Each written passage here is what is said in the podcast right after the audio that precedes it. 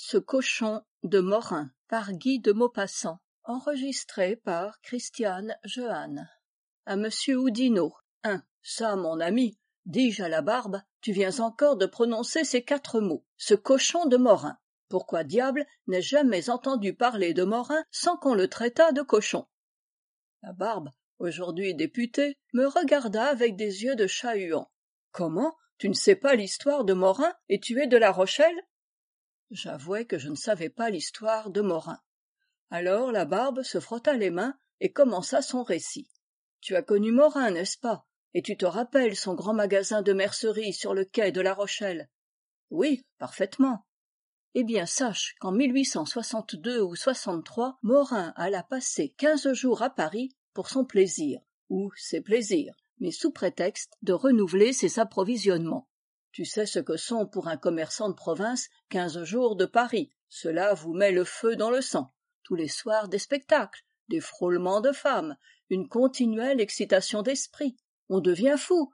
On ne voit plus que danseuses en maillot actrices décolletées jambes rondes épaules grasses tout cela presque à portée de la main sans qu'on ose ou qu'on puisse y toucher. C'est à peine si on goûte une fois ou deux à quelques mets inférieurs et l'on s'en va le cœur encore tout secoué l'âme émoustillée avec une espèce de démangeaison de baisers qui vous chatouille les lèvres. Morin se trouvait dans cet état quand il prit son billet pour la rochelle par l'express de huit heures quarante du soir. Il se promenait plein de regrets et de trouble dans la grande salle commune du chemin de fer d'orléans quand il s'arrêta net devant une jeune femme qui embrassait une vieille dame. Elle avait relevé sa voilette et morin ravi murmura bigre la belle personne! Quand elle eut fait ses adieux à la vieille elle entra dans la salle d'attente et morin la suivit. Puis elle passa sur le quai et morin la suivit encore. Puis elle monta dans un wagon vide et morin la suivit toujours. Il y avait peu de voyageurs pour l'express.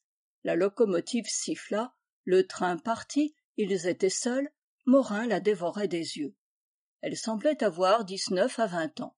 Elle était blonde grande d'allure hardie. Elle roula autour de ses jambes une couverture de voyage et s'étendit sur les banquettes pour dormir. Morin se demandait qui est-ce? Et mille suppositions mille projets lui traversaient l'esprit. Il se disait on raconte tant d'aventures de chemin de fer. C'en est une peut-être qui se présente pour moi. Qui sait? Une bonne fortune est si vite arrivée il me suffirait peut-être d'être audacieux.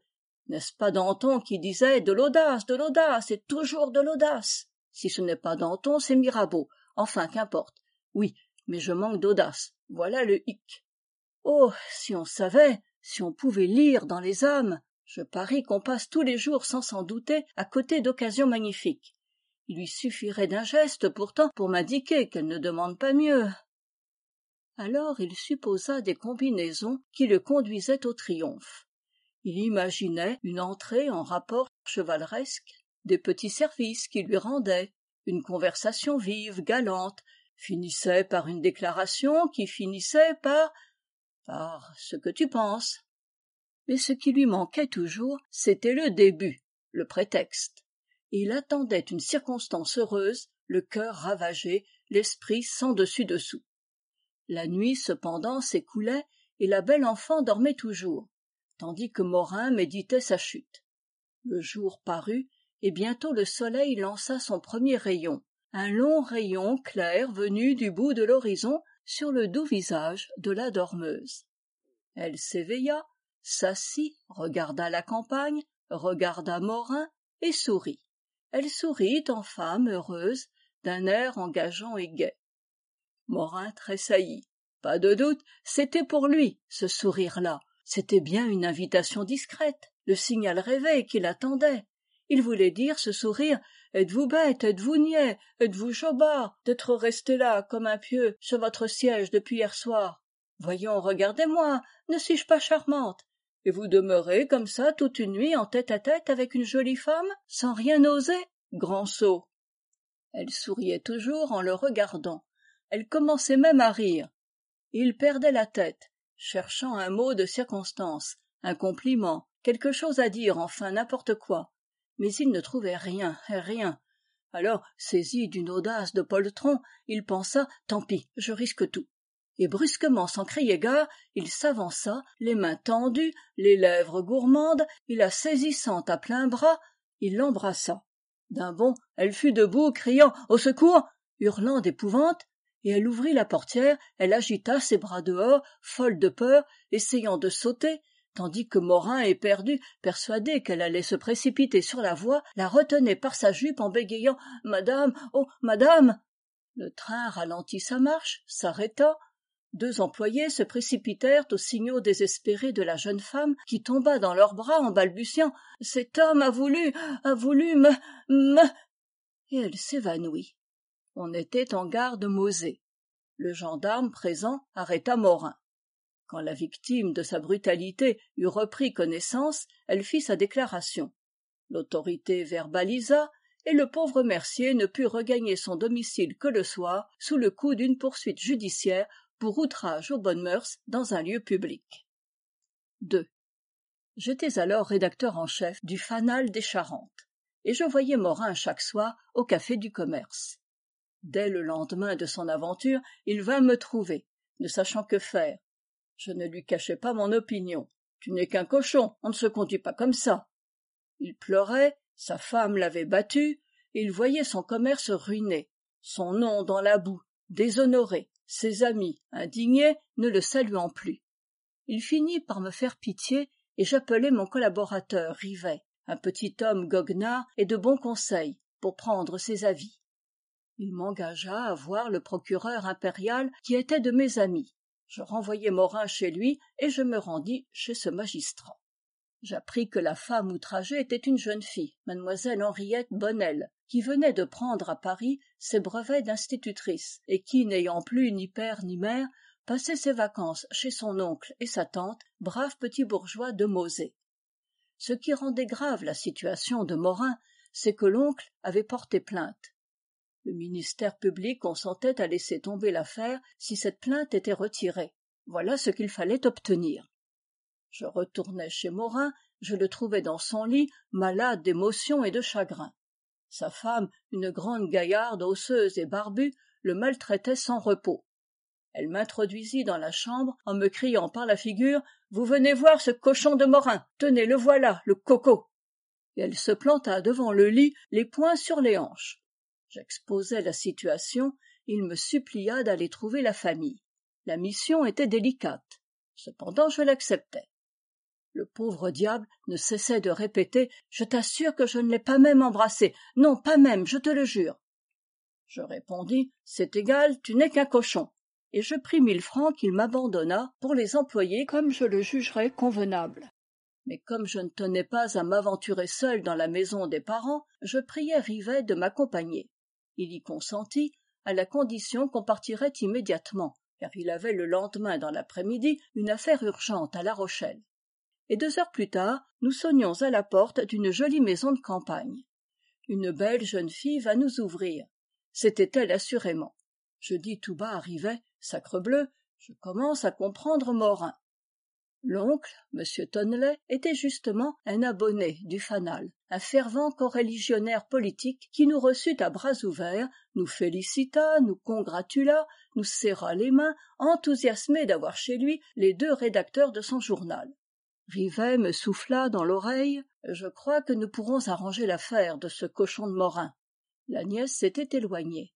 Et j'abordai la question délicate. J'agitais le spectre du scandale je fis valoir la dépréciation inévitable que subirait la jeune personne après le bruit d'une pareille affaire car on ne croirait jamais à un simple baiser. Le bonhomme semblait indécis.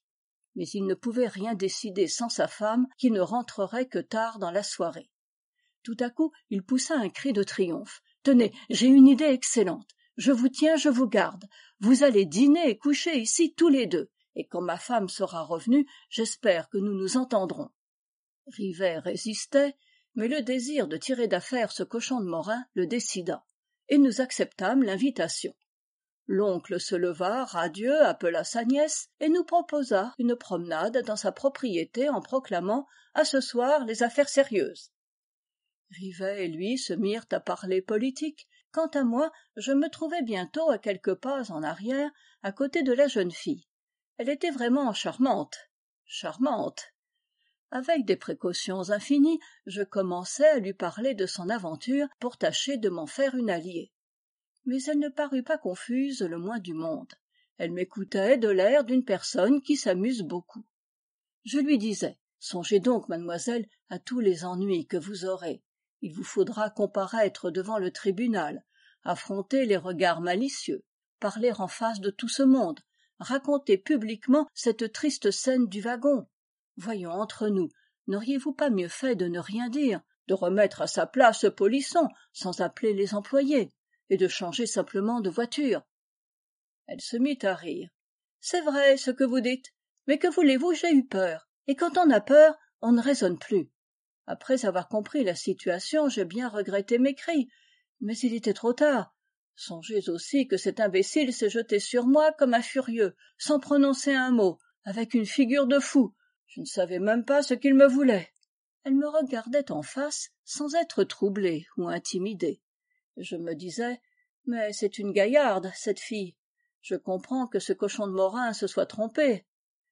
Je repris en badinant voyons mademoiselle avouez qu'il était excusable car enfin on ne peut pas se trouver en face d'une aussi belle personne que vous sans éprouver le désir absolument légitime de l'embrasser. Elle rit plus fort toutes ses dents au vent entre le désir et l'action monsieur il y a place pour le respect. La phrase était drôle bien que peu claire. Je demandai brusquement eh bien voyons si je vous embrassais moi maintenant qu'est-ce que vous feriez? Elle s'arrêta pour me considérer du haut en bas puis elle dit tranquillement oh vous ce n'est pas la même chose je le savais bien parbleu que ce n'était pas la même chose puisqu'on m'appelait dans toute la province le beau labarbe j'avais trente ans alors mais je demandai pourquoi ça? Elle haussa les épaules et répondit tiens parce que vous n'êtes pas aussi bête que lui. Puis elle ajouta en me regardant en dessous ni aussi laid. Avant qu'elle eût pu faire un mouvement pour m'éviter je lui avais planté un bon baiser sur la joue. Elle sauta de côté mais trop tard. Puis elle dit eh bien vous n'êtes pas gêné non plus vous mais ne recommencez pas ce jeu là je pris un air humble et je dis à mi-voix oh mademoiselle quant à moi si j'ai un désir au cœur c'est de passer devant un tribunal pour la même cause que morin. Elle demanda à son tour pourquoi ça? Je la regardai au fond des yeux sérieusement parce que vous êtes une des plus belles créatures qui soient parce que ce serait pour moi un brevet un titre une gloire que d'avoir voulu vous violenter parce qu'on dirait après vous avoir vu tiens la barbe n'a pas volé ce qui lui arrive mais il a de la chance tout de même. Elle se remit à rire de tout son cœur êtes-vous drôle? Elle n'avait pas fini le mot drôle que je la tenais à plein bras et je lui jetais des baisers voraces partout où je trouvais une place. Dans les cheveux sur le front sur les yeux sur la bouche parfois sur les joues par toute la tête dont elle découvrait toujours malgré elle un coin pour garantir les autres. À la fin elle se dégagea rouge et blessée. Vous êtes un grossier monsieur. Et vous me faites repentir de vous avoir écouté je lui saisis la main un peu confus balbutiant. Pardon pardon mademoiselle je vous ai blessé j'ai été brutal ne m'en voulez pas. Si vous saviez je cherchais vainement une excuse. Elle prononça au bout d'un moment je n'ai rien à savoir monsieur. Mais j'avais trouvé je m'écriai mademoiselle voici un an que je vous aime elle fut vraiment surprise et releva les yeux. Je repris oui mademoiselle écoutez-moi je ne connais pas morin et je me moque bien de lui peu m'importe qu'il aille en prison et devant les tribunaux. Je vous ai vu ici l'an passé vous étiez là-bas devant la grille. J'ai reçu une secousse en vous apercevant et votre visage ne m'a plus quitté. Croyez-moi ou ne me croyez pas peu m'importe je vous ai trouvé adorable. Votre souvenir me possédait. J'ai voulu vous revoir. J'ai saisi le prétexte de cette bête de morin et me voici. Les circonstances m'ont fait passer les bornes. Pardonnez-moi je vous en supplie. Pardonnez-moi elle guettait la vérité dans mon regard prête à sourire de nouveau et elle murmura blagueur! Je levai la main et d'un ton sincère je crois même que j'étais sincère je vous jure que je ne mens pas. Elle dit simplement allons donc! Nous étions seuls tout seuls rivet et l'oncle ayant disparu dans les allées tournantes et je lui fis une vraie déclaration longue douce en lui pressant et lui baisant les doigts. Elle écoutait cela comme une chose agréable et nouvelle sans bien savoir ce qu'elle en devait croire. Je finissais par me sentir troublé par penser ce que je disais. J'étais pâle oppressé frissonnant et doucement je lui pris la taille.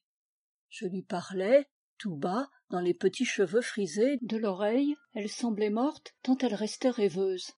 Puis sa main rencontra la mienne et la serra je pressai lentement sa taille d'une étreinte tremblante et toujours grandissante. Elle ne remuait plus du tout. J'effleurai sa joue de ma bouche et tout à coup mes lèvres sans chercher trouvèrent les siennes. Ce fut un long long baiser. Il aurait encore duré longtemps si je n'avais entendu hum hum à quelques pas derrière moi. Elle s'enfuit à travers un massif je me retournai et j'aperçus rivet qui me rejoignait il se campa au milieu du chemin et sans rire eh bien c'est comme ça que tu arranges l'affaire de ce cochon de morin! Je répondis avec fatuité on fait ce qu'on peut mon cher. Et l'oncle qu'en as-tu obtenu? Moi je réponds de la nièce rivet déclara j'étais moins heureux avec l'oncle et je lui pris le bras pour rentrer. Le dîner acheva de me faire perdre la tête. J'étais à côté d'elle et ma main sans cesse rencontrait sa main sous la nappe mon pied pressait son pied nos regards se joignaient se mêlaient. On fit ensuite un tour au clair de lune et je lui murmurai dans l'âme toutes les tendresses qui me montaient du cœur. Je la tenais serrée contre moi l'embrassant à tout moment mouillant mes lèvres aux siennes. Devant nous l'oncle et rivet discutaient leurs ombres les suivaient gravement sur le sable des chemins. On rentra et bientôt l'employé du télégraphe apporta une dépêche de la tante annonçant qu'elle ne reviendrait que le lendemain matin à sept heures par le premier train. L'oncle dit eh bien henriette va montrer leur chambre à ces messieurs. On serra la main du bonhomme et on monta elle nous conduisit d'abord dans l'appartement de rivet et il me souffla dans l'oreille pas de danger qu'elle nous ait menés chez toi d'abord puis elle me guida vers mon lit dès qu'elle fut seule avec moi je la saisis de nouveau dans mes bras tâchant d'affoler sa raison et de culbuter sa résistance. Mais quand elle se sentit tout près de défaillir elle s'enfuit. Je me glissai entre mes draps très contrarié très agité et très penaud sachant bien que je ne dormirais guère cherchant quelle maladresse j'avais pu commettre quand on heurta doucement ma porte. Je demandai qui est là? Une voix légère répondit moi je me vêtis à la hâte j'ouvris elle entra. J'ai oublié dit-elle de vous demander ce que vous prenez le matin du chocolat du thé ou du café. Je l'avais enlacée impétueusement la dévorant de caresses bégayant. Je prends je prends je prends. Mais elle me glissa entre les bras souffla ma lumière et disparut. Je restai seul furieux dans l'obscurité cherchant des allumettes n'en trouvant pas. J'en découvris enfin et je sortis dans le corridor à moitié fou mon bougeoir à la main. Qu'allais-je faire? Je ne raisonnais plus je voulais la trouver. Je la voulais. Et je fis quelques pas sans réfléchir à rien. Puis je pensai brusquement mais si j'entre chez l'oncle que dirai-je et je demeurai immobile le cerveau vide le cœur battant. Au bout de plusieurs secondes la réponse me vint parbleu je dirai que je cherchais la chambre de rivet pour lui parler d'une chose urgente et je me mis à inspecter les portes m'efforçant de découvrir la sienne à elle. Mais rien ne pouvait me guider. Au hasard je pris une clef que je tournai j'ouvris j'entrai. Henriette assise dans son lit effarée me regardait. Alors je poussai doucement le verrou et m'approchant sur la pointe des pieds je lui dis j'ai oublié mademoiselle de vous demander quelque chose à lire elle se débattait mais j'ouvris bientôt le livre que je cherchais je n'en dirai pas le titre. C'était vraiment le plus merveilleux des romans et le plus divin des poèmes. Une fois tournée la première page elle me le laissa parcourir à mon gré. Et j'en feuilletai tant de chapitres que nos bougies s'usèrent jusqu'au bout. Puis après l'avoir remerciée je regagnai à pas de loup ma chambre quand une main brutale m'arrêta. Et une voix celle de rivet me chuchota dans le nez tu n'as donc pas fini d'arranger l'affaire de ce cochon de morin? Dès sept heures du matin elle m'apportait elle-même une tasse de chocolat. Je n'en ai jamais bu de pareil. Un chocolat à s'en faire mourir. Moelleux velouté parfumé grisant. Je ne pouvais ôter ma bouche des bords délicieux de sa tasse. A peine la jeune fille était-elle sortie que rivet entra. Il semblait un peu nerveux agacé comme un homme qui n'a guère dormi il me dit d'un ton maussade si tu continues tu sais tu finiras par gâter l'affaire de ce cochon de morin a huit heures la tante arrivait. La discussion fut courte les braves gens retiraient leurs plaintes et je laisserais cinq cents francs aux pauvres du pays. Alors on voulut nous retenir à passer la journée. On organiserait même une excursion pour aller visiter des ruines. Henriette derrière le dos de ses parents me faisait des signes de tête oui restez donc j'acceptai mais rivet s'acharna à s'en aller. Je le pris à part je le priais je le sollicitais je lui disais voyons mon petit rivet fais cela pour moi mais il semblait exaspéré et me répétait dans la figure j'en ai assez entends-tu de l'affaire de ce cochon de morin je fus bien contraint de partir aussi. Ce fut un des moments les plus durs de ma vie. J'aurais bien arrangé cette affaire-là pendant toute mon existence. Dans le wagon après les énergiques et muettes poignées de main des adieux je dis à rivet tu n'es qu'une brute il répondit mon petit tu commençais à m'agacer bougrement en arrivant au bureau du fanal j'aperçus une foule qui nous attendait. On cria dès qu'on nous vit eh bien avez-vous arrangé l'affaire de ce cochon de morin? Tout la rochelle en était troublé. Rivet dont la mauvaise humeur s'était dissipée en route eut grand'peine à ne pas rire en déclarant oui c'est fait grâce à la barbe. Et nous allâmes chez morin. Il était étendu dans un fauteuil avec des sinapismes aux jambes et des compresses d'eau froide sur le crâne défaillant d'angoisse. Il toussait sans cesse d'une petite toux d'agonisant sans qu'on sût d'où lui était venu ce rhume. Sa femme le regardait avec des yeux de tigresse prête à le dévorer. Dès qu'il nous aperçut il eut un tremblement qui lui secouait les poignets et les genoux je dis c'est arrangé salaud mais ne recommence pas. Il se leva suffocant me prit les mains les baisa comme celles d'un prince pleura faillit perdre connaissance embrassa rivet embrassa même mme morin qui le rejeta d'une poussée dans son fauteuil. Mais il ne se remit jamais de ce coup-là. Son émotion avait été trop brutale. On ne l'appelait plus dans toute la contrée que ce cochon de morin. Et cette épithète le traversait comme un coup d'épée chaque fois qu'il l'entendait. Quand un voyou dans la rue criait cochon! il se retournait la tête par instinct. Ses amis le criblaient de plaisanteries horribles lui demandant chaque fois qu'il mangeait du jambon est-ce du tien? Il mourut deux ans plus tard. Quant à moi me présentant à la députation en j'allais faire une visite intéressée au nouveau notaire de tousserre maître belloncle. Une grande femme opulente et belle me reçut vous ne me reconnaissez pas? dit-elle. Je balbutiai. Mais non madame. Henriette bonnel. Ah! et je me sentis devenir pâle. Elle semblait parfaitement à son aise et souriait en me regardant. Dès qu'elle m'eut laissé seule avec son mari il me prit les mains les serrant à les broyer. Voici longtemps cher monsieur que je veux aller vous voir. Ma femme m'a tant parlé de vous je sais oui je sais en quelles circonstances douloureuses vous l'avez connu. Je sais aussi comme vous avez été parfait plein de délicatesse de tact de dévouement dans l'affaire. Il hésita puis prononça plus bas comme s'il eût articulé un mot grossier dans l'affaire de ce cochon de morin